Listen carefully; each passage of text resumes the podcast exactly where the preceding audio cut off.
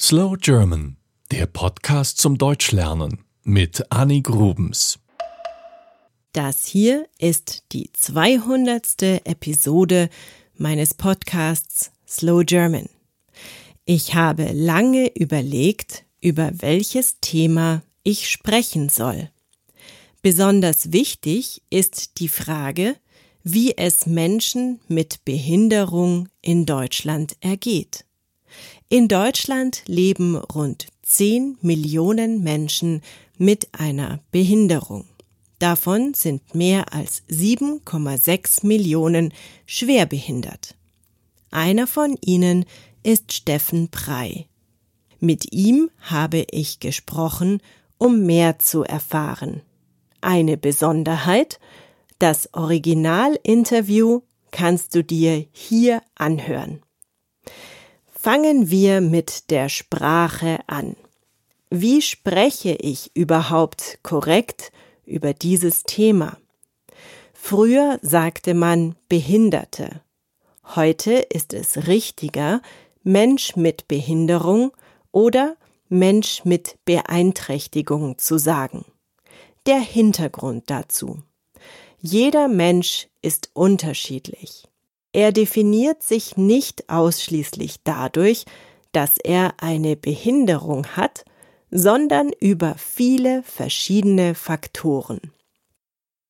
Ein Behinderter ist in erster Linie behindert. Ein Mensch mit Behinderung ist in erster Linie ein Mensch. Auch das englische Wort Handicap wird oft benutzt. Du kannst also auch sagen, ein Mensch mit Handicap oder sogar eingedeutscht ein gehandicapter Mensch.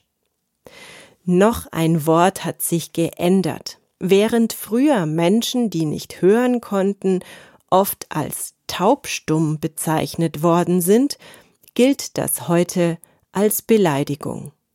Der richtige Ausdruck ist gehörlos. Und dann gibt es natürlich noch die blinden und sehbehinderten Menschen. Bleiben wir bei den Begriffen, die wir für dieses Thema brauchen. Das Wort Barrierefreiheit fasst viele Dinge zusammen. Zum einen geht es darum, wie zum Beispiel Menschen im Rollstuhl sich in der Stadt fortbewegen können. Gibt es einen Lift zur U-Bahn oder nur eine Rolltreppe? Ist der Gehweg an der Ampel abgesenkt oder hoch? Hat der kleine Laden an der Ecke eine schwere Eisentür oder eine Schiebetür, die sich von selbst öffnet? Zur Barrierefreiheit gehören aber auch andere Bereiche des Lebens, zum Beispiel im Internet. Hat ein Video Untertitel, damit gehörlose Menschen mitlesen können? Gibt es Bildbeschreibungen für Sehbehinderte? In all diesen Bereichen müssen wir darauf achten, dass sie für alle Menschen zugänglich sind.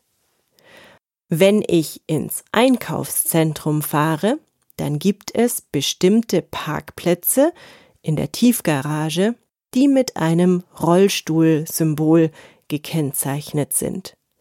Das sind spezielle Parkplätze für Menschen mit einer Behinderung. Hier dürfen aber nicht alle Menschen mit Behinderung parken. Reserviert ist der Parkplatz für blinde Menschen, die natürlich nicht selber fahren, sondern gefahren werden, und für stark gehbehinderte Menschen, also zum Beispiel Rollstuhlfahrer. Und weil in Deutschland die Behörden alles sehr exakt regeln, gibt es für Menschen mit Behinderung einen sogenannten schwerbehinderten Ausweis. Dieser Ausweis zeigt an, welchen Grad einer Behinderung ein Mensch hat. Steht dort beispielsweise ein G, bedeutet das, dass der Mensch nicht gut laufen kann, sich also nicht normal bewegen kann. Steht dort ein H, dann bedeutet das, dass der Mensch hilflos ist. Das kann beispielsweise bei Demenzerkrankungen so sein.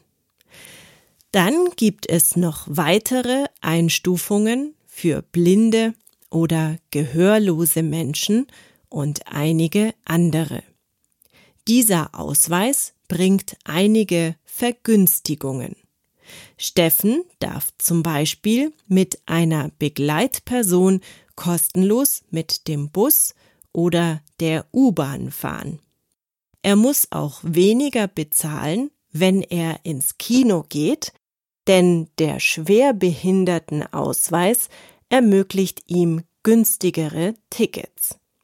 Bei manchen Behinderungen müssen die Betroffenen weniger Steuern für ihr Auto bezahlen. Oder sie bekommen kostenlos Hilfe im Alltag von einer sogenannten Assistenzperson. Schwerbehinderte bekommen fünf Urlaubstage mehr pro Jahr und sie können in ihrem Job nicht so leicht gekündigt werden wie ein Mensch ohne Behinderung. Außerdem können sie früher in Rente gehen. Und schon sind wir also beim Staat gelandet und bei unserem deutschen Sozialsystem. In unserem Grundgesetz gibt es den Satz Niemand darf wegen seiner Behinderung benachteiligt werden.